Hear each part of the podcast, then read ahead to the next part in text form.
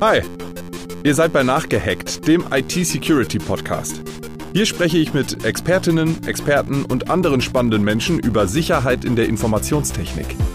Und zwar so, dass es alle verstehen. Ich bin Henrik Hanses und los geht's.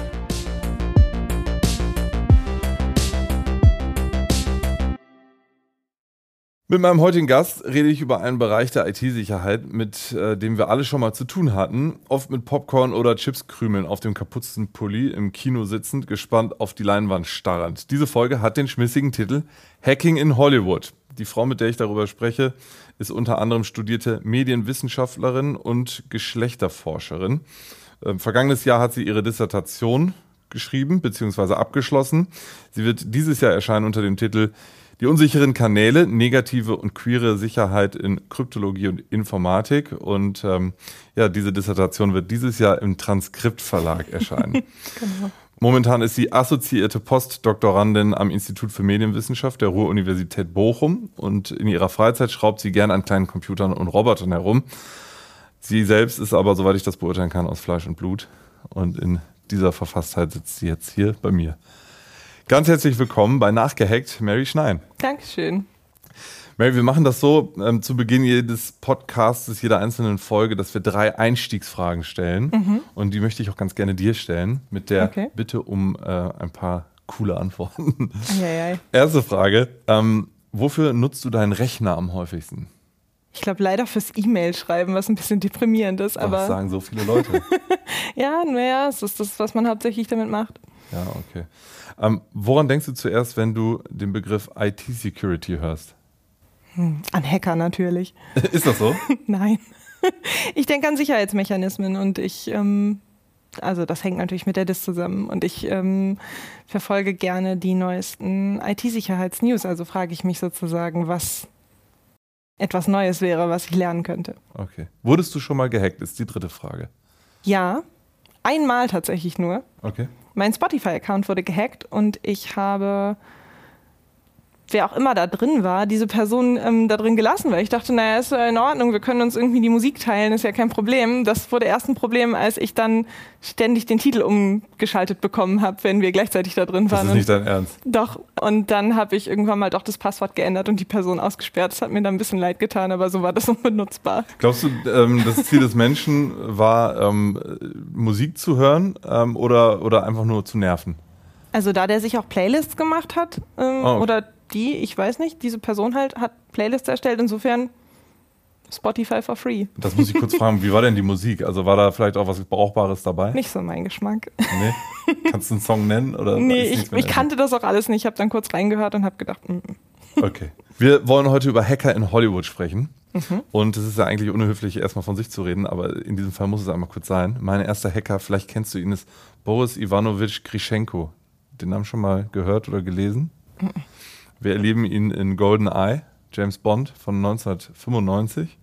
Das ist ein Typ, der sich beim FBI einhackt, der hilft den Bösen an Superwaffen zu kommen, hat mit Frauen im Grunde nicht viel am Hut. Ähm, er ist ein, jemand, den man so landläufig als Freak bezeichnen könnte, trägt Hawaii-Hemd, große Hornbrille, hält sich selbst für unbesiegbar. Und ihm zum Verhängnis wird eine große Ladung Stickstoff, die ihn just in dem Moment übergießt, in der er aufspringt von seinem Computer und laut schreit, ich bin unbesiegbar. Und dann erstarrt er sozusagen zur Eissäule. Ähm, den kennst du nicht. Äh, jetzt, wo du es beschreibst schon, aber es klingt auch so ein bisschen wie die archetypische Hackerfigur aus dem Film, oder? Also da, da trifft schon sehr viel Klischee aufeinander. Ja. Ist das nur Klischee oder ähm, ist da möglicherweise auch ein bisschen was dran? Was ist deine Einschätzung? Diese Figuren in den Filmen sind ja oft überzeichnet. So jemanden triffst du jetzt nicht, wenn du irgendwie zum Chaos äh, Computer Club gehst oder so ähm, oder zu irgendwelchen Hacking-Treffen oder Hackspaces. Insofern, also ich glaube, in, in Grundzügen natürlich wurde versucht, diese Computerkultur aufzugreifen, aber was man in den Filmen sieht, ist in der Regel überzeichnet. Hm.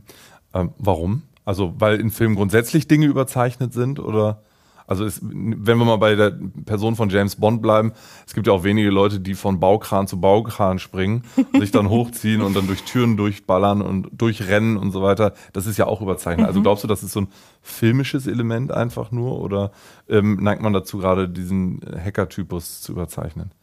Naja, ich glaube, das passiert schon mit allen Charakteren. Also du hast ja ähm, in einer gewissen Weise beim Hacking sozusagen noch das Problem, dass du was probieren musst darzustellen, was gar nicht so gut darstellbar ist. Wohingegen wer wie schnell von Baukran zu Baukran springt, einfach ähm, ein bisschen darauf hinausläuft, wie gut du die Action-Szenen findest. Mhm. So. Und was dann passiert ist, dass die Hacking-Szenen ein bisschen probiert werden, so darzustellen, als wären es Action-Szenen. Und insofern hast du dafür auch ein bisschen extremere Charaktere nötig. Und das ist das, was da passiert. Okay, und Hacking das ist überhaupt keine Action, willst du damit sagen? Na, das ist schon Action, aber das sieht nicht nach Action aus, für Leute, die nicht wissen, was sie da sehen. Okay. Könntest du für Außenstehende mal ähm, versuchen zu skizzieren, wie äh, Hacking in Wirklichkeit aussieht?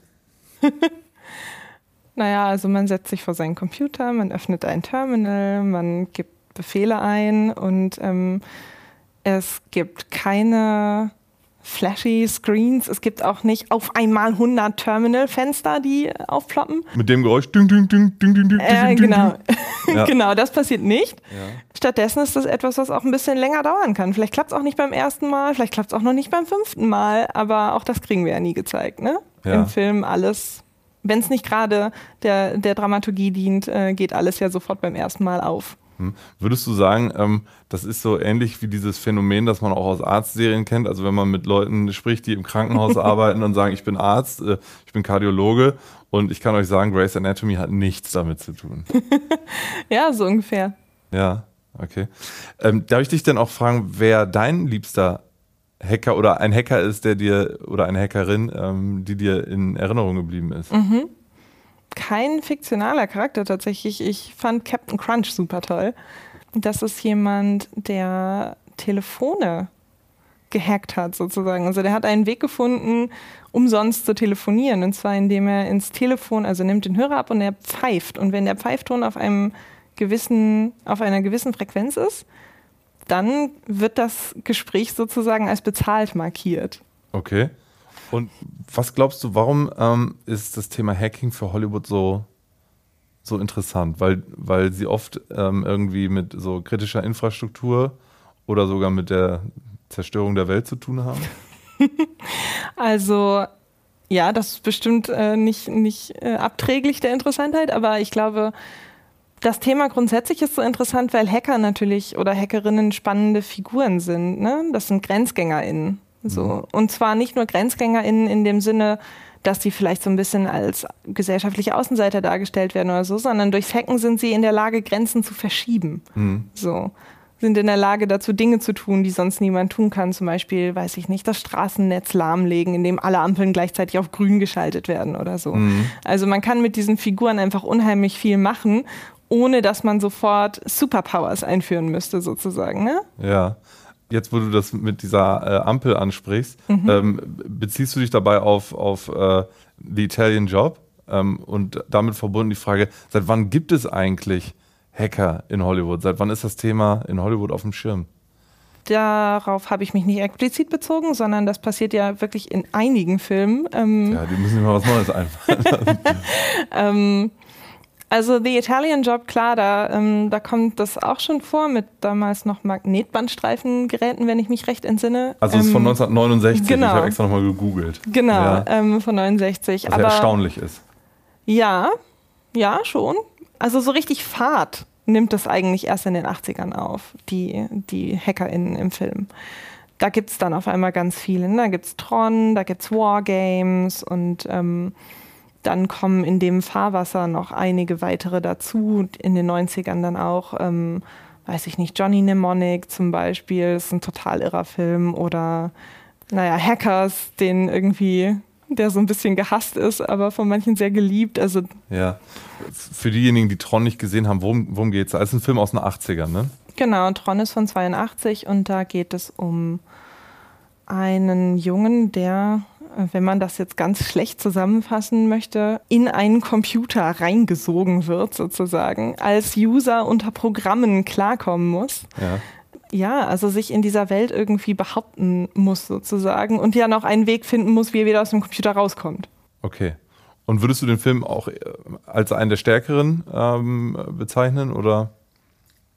Also das ist ein super Film, so verstehe mich nicht falsch, aber ähm, da kriegt man nicht so klassisches Hacken gezeigt, wie du es vielleicht bei Wargames gezeigt bekommst mhm. oder bei, bei Hackers. Na gut, da kriegt man es auch nicht wirklich gezeigt, aber wenigstens versucht es der Film irgendwie. Okay. Und ähm, bei, bei, Wargames, um das auch nochmal kurz äh, mhm. äh, anzureißen, ähm, was, was sehen wir da?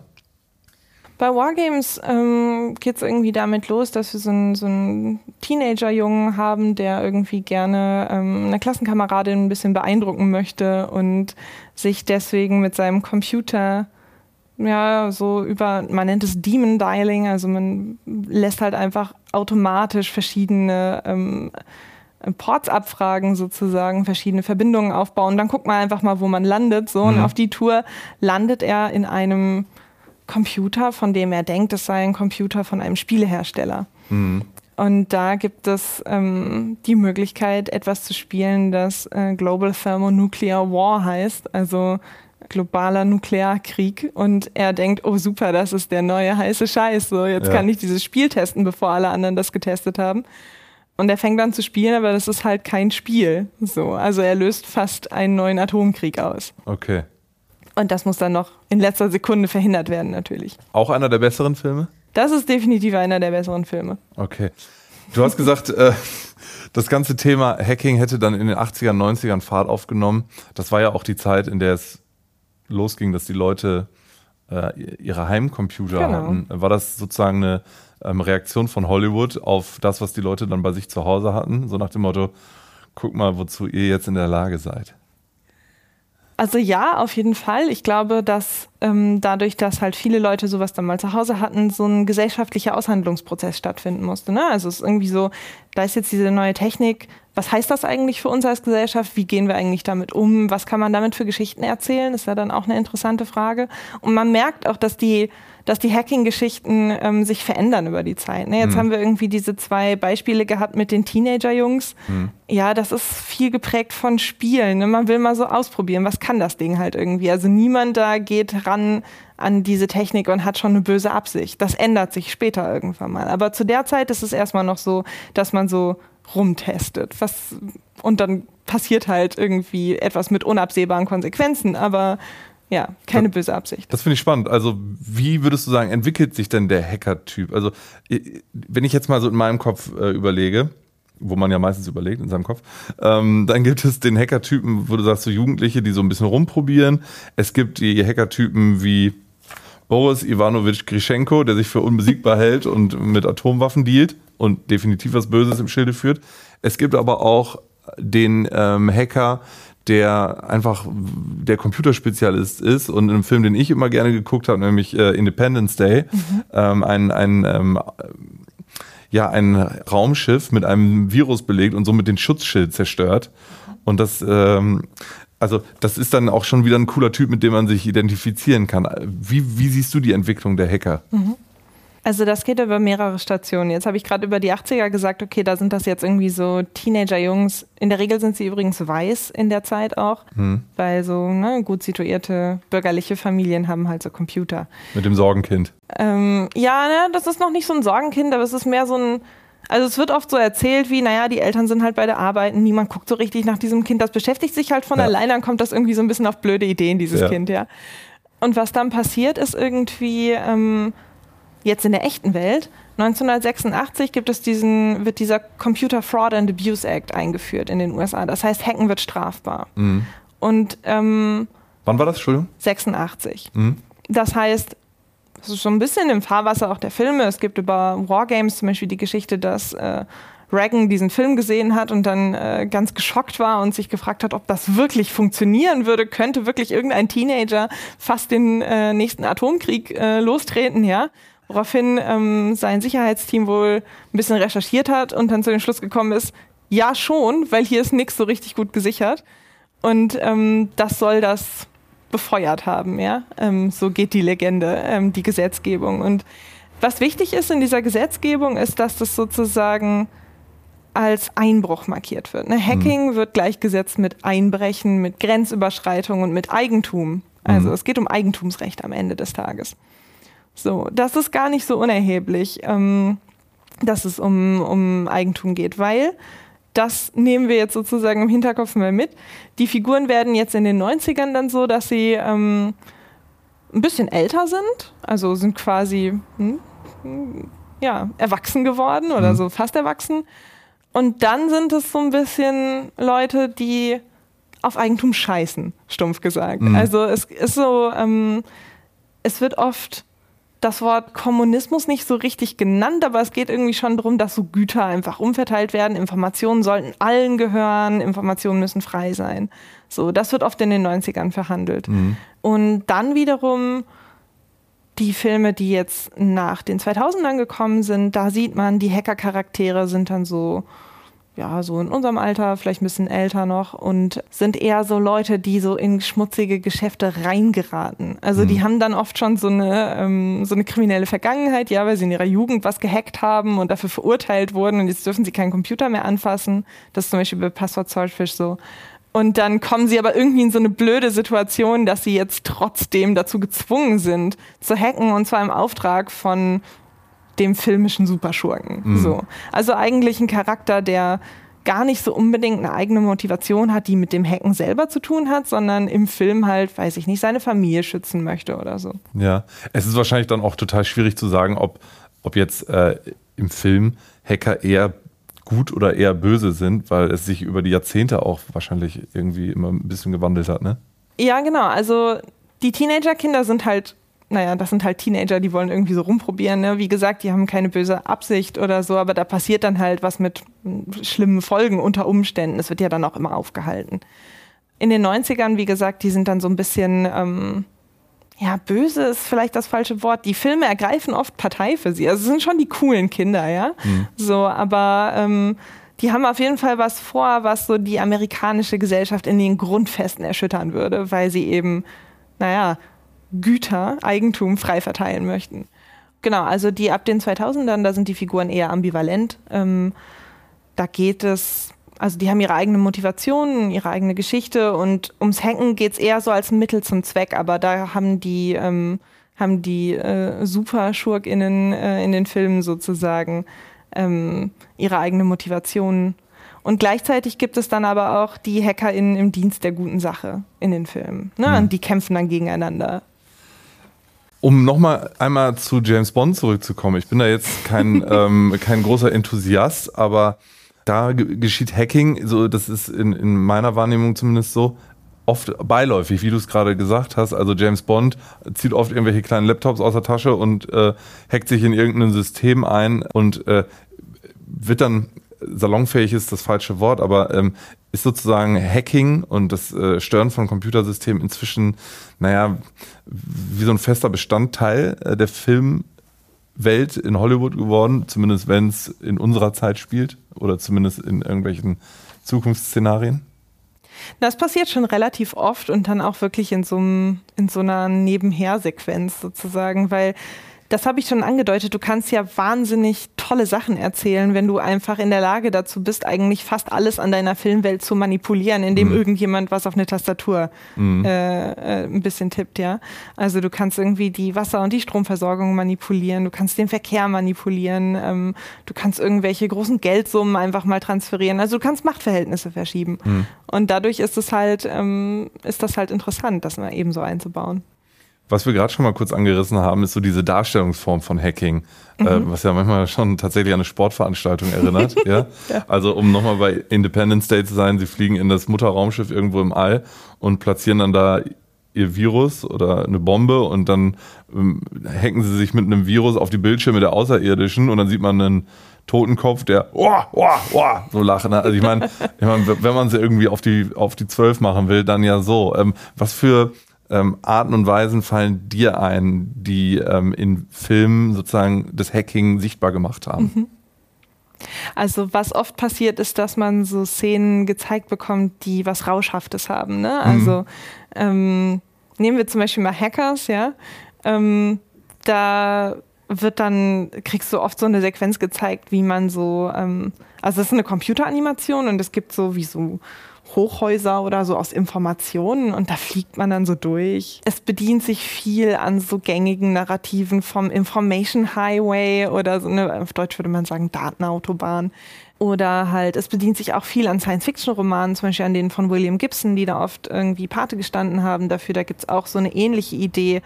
Ähm, aber also Informationen und diese Datenströme werden oft als Straßen visualisiert. So. Mhm. Und das kriegst du halt in den Filmen gezeigt. Und dann ähm, stellen die auch gleichzeitig nochmal aus, wie sozusagen der aktuelle Stand der Computeranimation ist. Zu dem. Also, ne, das ist dann auch so ein bisschen, dass man also heute kommt uns das ein bisschen komisch vor, wenn wir diesen Film sehen, Hackers, ja, dann denken wir, oh Gott, das sieht aber fürchterlich aus. Aber damals war das State of the Art, da dachte man, oh cool, was für eine krasse Computeranimation so. Ja. Was du auch noch gezeigt bekommst, ist ähm, ja, also viel so super flashy Zeug irgendwie, irgendwelche Interfaces, die wirklich überhaupt kein bisschen zu dem passen, was da technisch passiert, aber die sozusagen für mich als Zuschauerin total praktisch sind, weil sie mir Signale darüber geben, was da passiert. Ne? Also dann steht da zum Beispiel irgendwie Start Sequence oder dann steht da irgendwie Admin-Passwort, Passwort accepted. Ja. So, also so, dass ich, wenn ich diesen Film schaue. So viel mit Grün und Rot gearbeitet. Ja, genau, ja. genau. Also so ganz einfache Farbcodes und halt also Interfaces, die, das würde niemand machen, weil die Interfaces, das merkt man immer dann, wenn die Interfaces so übermäßig spezifisch sind ja. für diesen einen Hack, der da jetzt gemacht werden soll. Und natürlich gibt es für sowas dann kein Interface, weil warum würde irgendjemand ein Interface für diesen Hack programmieren? Weil dann würde man doch schon wissen, dass das funktioniert und das gar nicht erst machen, ja. ja. Aber die sind natürlich für mich als Zuschauerin hilfreich, wenn ich dann diesen Film gucke und ich habe gar kein technisches Verständnis, dann sehe ich, ah, okay, das passiert hier auch für dich ganz konkret als Zuschauerin oder bist du manchmal genervt von dieser plumpen Darstellung, wenn du den Film anguckst und sagst, oh, schon wieder kann ich es nicht genießen, weil es zu plump ist? Naja, also ich meine, man macht sich halt drüber lustig, ne? Also ich habe schon, ähm, ich verstehe schon, dass das, was ich da gezeigt bekomme, Quatsch ist. So viel technisches Wissen habe ich dann doch noch und ähm, es ist schon aber lustig, sich anzugucken, ähm, auf welche Arten dann visualisiert wird und was mir gezeigt werden soll. Und es gibt wiederum auch Filme, die machen es besser als andere. Also mhm. ich finde zum Beispiel ähm, der Film Who Am I? Kein System ist sicher. Das ist eine deutsche Produktion ähm, aus den letzten Jahren. Die finde ich erstaunlich gelungen. Also die will mir, die zeigt mir sozusagen gar nicht irgendwelche Computeranimationen oder so, wenn dann äh, da gehackt wird, sondern arbeitet halt mit visuellen Metaphern. Mhm. So für zum Beispiel das Betreten eines Chatrooms oder so. Das sind dann halt so ein paar dunkle, dunkle maskierte Gestalten in der U-Bahn. Das ist alles so ein bisschen, das Licht flackert ja. und so. Aber mit sowas kann ich dann irgendwie mehr anfangen, so auch auf einer ästhetischen Ebene, weil ja. ich denke, okay, das ist eine interessante Metapher, die dafür gefunden wurde. Und ich muss es nicht angucken und denken, oh Gott, wie grauenhaft. Was ist das für ein Interface? Schon wieder ein lachender Totenkopf. So. Okay.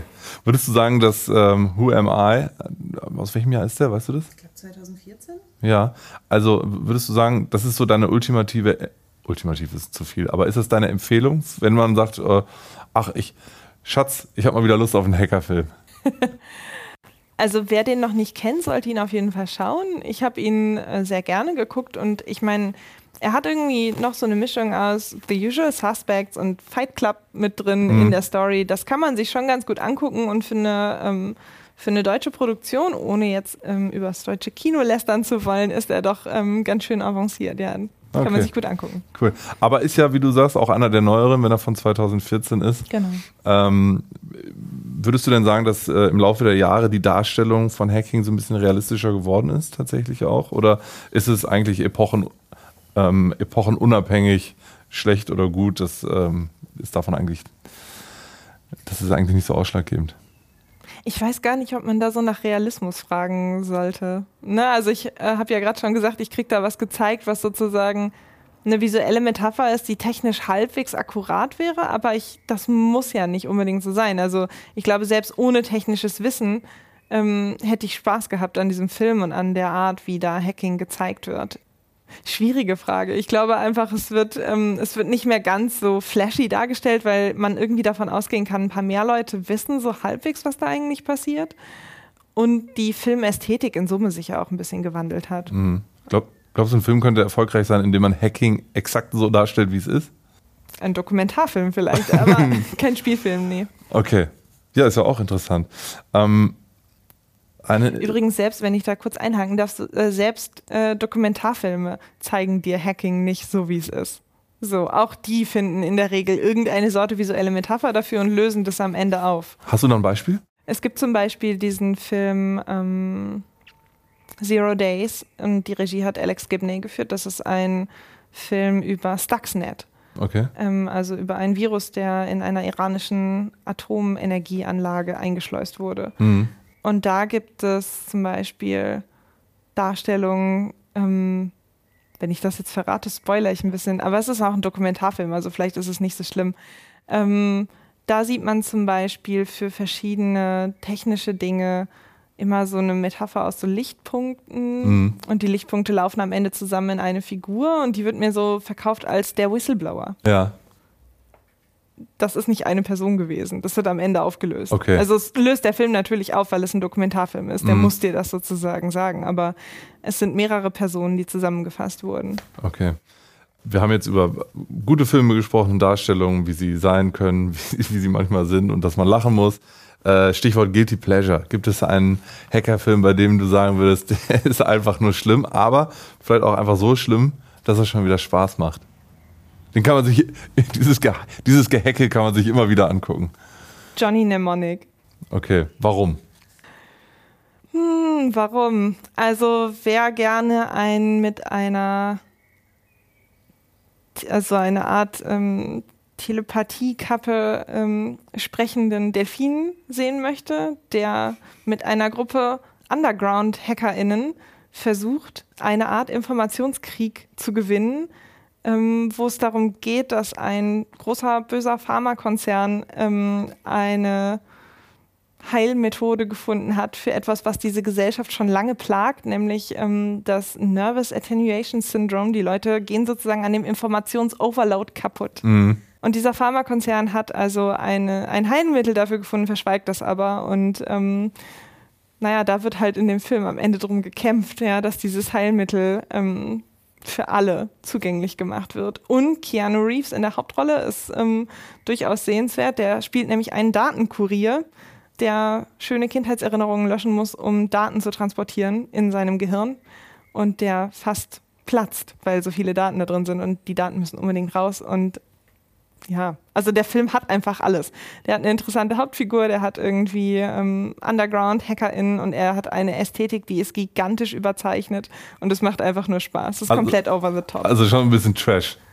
Ja, so ein bisschen, aber guter Trash. Okay. Und hey, er spielt im Jahr 2021, also so gesehen ähm, kann man sich angucken, was wir letztes Jahr ungefähr verpasst hätten. Oh, von wann ist der Film? Oh, das weiß ich nicht. Ich glaube, der ist aus den 90ern. Genaues Datum habe ich da aber nicht, ich glaube 98 oder so. Oh, das ist spannend. Okay. Wie haben die sich damals 2021 vorgestellt? Haben wir auf unsere Liste, ähm, haben wir auf unsere Liste aufgenommen, der Filme, die wir auf jeden Fall nochmal gucken wollen. Liebe Mary, jetzt wo ich dich hier sitzen habe, eine Frage, die mir tatsächlich schon lange durch den Kopf geht. Ähm, es gibt eine Szene in ähm, dem Film Matrix, ähm, in dem zumindest der Neo äh, selber Hacker auf viele andere Hacker trifft. Und da gibt es eine Szene, da sitzt er neben einem dieser Hacker der so Einsen und Nullen an sich auf so einem Bildschirm vorbeirauschen sieht und sagt, ich sehe hier nur noch Brünette, Blonde und spricht so über die Frauen, die er angeblich in diesen Einsen und Nullen sieht. Bitte sag mir, dass kein Mensch auf der Welt in Einsen und Nullen irgendwelche Bilder erkennt. Oder gibt es das tatsächlich, dass man da irgendwelche Muster sieht? Naja, jetzt hast du ähm, noch was Interessantes angesprochen, was wir sozusagen noch nicht gestreift haben bei der Frage nach Visualisierung. Ähm, ich habe gesagt, da wird ganz viel so, ähm, so flashy Zeug gezeigt. Aber was auch oft gezeigt wird, ist halt irgendeine Sorte grafische Anordnung, die mir als Zuschauerin vermittelt, es gibt ein Muster da drin. Mhm. So.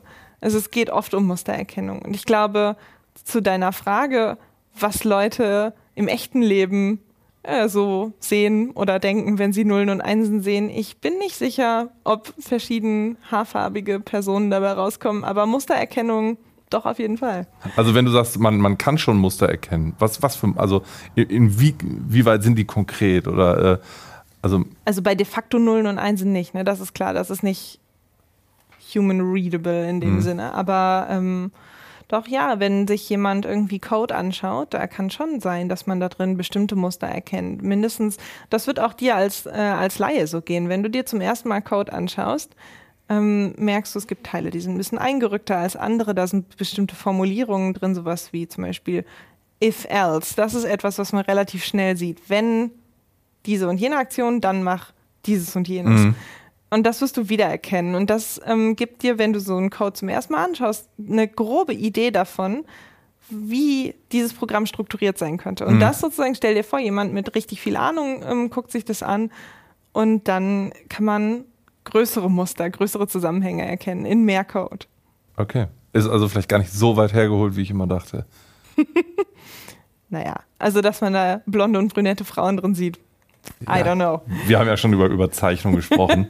genau. Insofern ist das ja ein filmisches Stilmittel. Wollen wir äh, das Thema ähm, Hacker in Hollywood mal einmal kurz in die Realität holen? Würdest du sagen, man kann auch als ähm, Nutzer was über IT-Sicherheit lernen aus Filmen? Also du kannst was darüber lernen, welche gesellschaftliche Relevanz IT-Sicherheit hat. Auch wenn, naja gut, also Alienschiffe kommt jetzt nicht so ganz so häufig vor, aber du kannst ähm, sozusagen ähm, was, ja doch schon. Also wenn du zum Beispiel den Film Das Netz dir anschaust ähm, mit Sandra Bullock, da geht es um Identitätsdiebstahl. Hm. Ähm, große, große Frage in dieser Zeit. Was, wie gehen wir eigentlich damit um, dass sozusagen jetzt so viel digitalisiert ist, so viel von unserer Identität?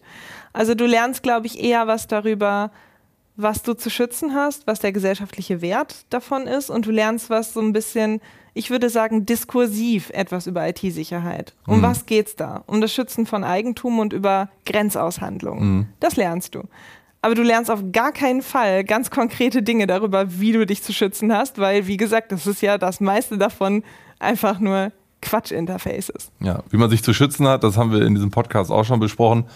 Einfach mal wieder Rechner runterfahren und Updates installieren. ja, das ist wirklich ähm, kein blöder Hinweis. Ich habe sehr viele Bekannte, die das nicht tun, ähm, weil sie einfach sagen, ach nee, das ist jetzt aber ein bisschen unbequem, jetzt muss ich hier den Rechner runterfahren, ich habe noch so viele Sachen offen. Ähm, aber ja, die Sicherheitsupdates, ähm, die haben schon einen guten Grund dafür, dass die rausgehauen werden. Wir wollen jetzt unser Pulver nicht verschießen, was Tipps betrifft, denn, liebe Mary, wir beenden jede Podcast-Folge mit einer Takeaway-Message für unsere Zuhörerinnen und Zuhörer. Mhm. Und ich würde dich auch um eine bitten. Was ist deine persönliche Handlungsempfehlung für Hörerinnen und Hörer in Sachen IT-Sicherheit? Wow. Meine persönliche Handlungsempfehlung. Beschäftigt euch ein bisschen mit dem Thema, versteht, was genau ihr schützen sollt und vor was. Und versteht, wie die Sicherheitsmechanismen funktionieren. Weil nur auf diese Art und Weise habt ihr nicht bei jeder ganz kleinen Gelegenheit wirklich ganz viel Angst, dass ihr jetzt gehackt wurdet, wenn irgendwas passiert ist, was ihr nicht vorhergesehen habt. Mary Schnein, vielen Dank für deinen Besuch bei Nachgehackt. Danke für die Einladung. Sehr gerne. Das war Nachgehackt, der IT-Security Podcast. Präsentiert von Cube5, dem Horst Götz Institut der Ruhr-Uni Bochum, FISEC, der Bochum Wirtschaftsentwicklung und Eurobits. Ihr wollt keine Folge verpassen? Dann klickt den Abo-Button bei Spotify, Apple und überall da, wo es sonst noch Abo-Buttons gibt. Und wie immer gilt, passt auf, wo ihr hinklickt.